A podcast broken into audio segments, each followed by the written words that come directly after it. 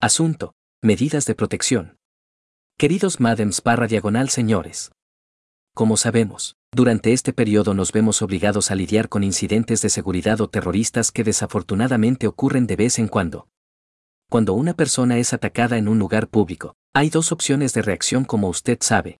Una opción es defenderse y luchar con el mismo perpetrador, y la otra opción es tratar de escapar del lugar hasta que pase la ira.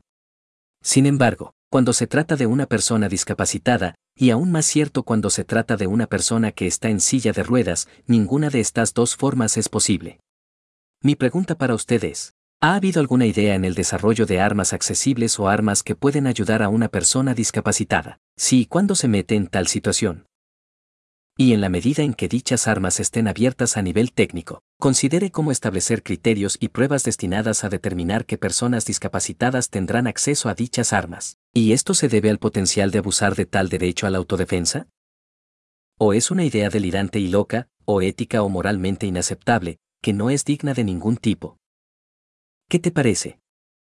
Señalaré que no tengo conocimiento de armas abiertas ni acceso, que solo conozco como una persona discapacitada que busca periódicamente productos para ayudar en la vida diaria según sea necesario. Saludos cordiales. Esaf Beniamini.